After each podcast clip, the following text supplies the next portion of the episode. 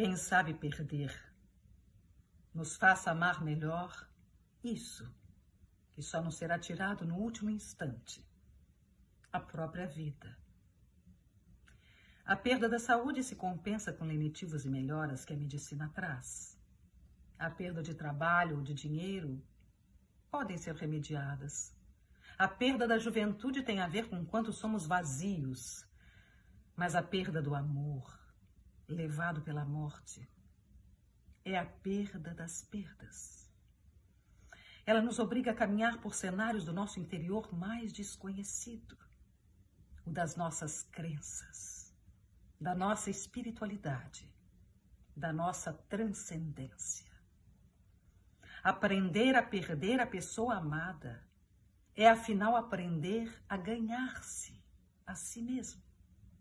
E ganhar de outra forma, realmente assumindo todo o bem que ela representava. A morte não nos persegue, ela apenas espera. Somos nós que corremos para o colo dela. Somos mais que corpo e ansiedade, somos mistério, o que nos torna maiores do que pensamos ser. Aprendi que a melhor homenagem que posso fazer a quem se foi é viver como ela gostaria que eu vivesse. Bem, integralmente, saudavelmente, com alegrias possíveis e projetos até impossíveis, onde eu ainda possa acreditar. Não faz muita diferença em quê, desde que não seja no mal, na violência, no negativo. É o poderoso ciclo da existência. Estamos nele como árvores na floresta. Viver, como talvez morrer, é recriar-se a cada momento.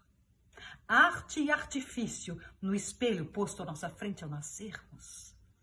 A vida não está aí apenas para ser suportada ou vivida, mas elaborada reprogramada, conscientemente executada. Não é preciso realizar nada de espetacular, mas que o mínimo seja o máximo que a gente conseguiu fazer consigo mesmo.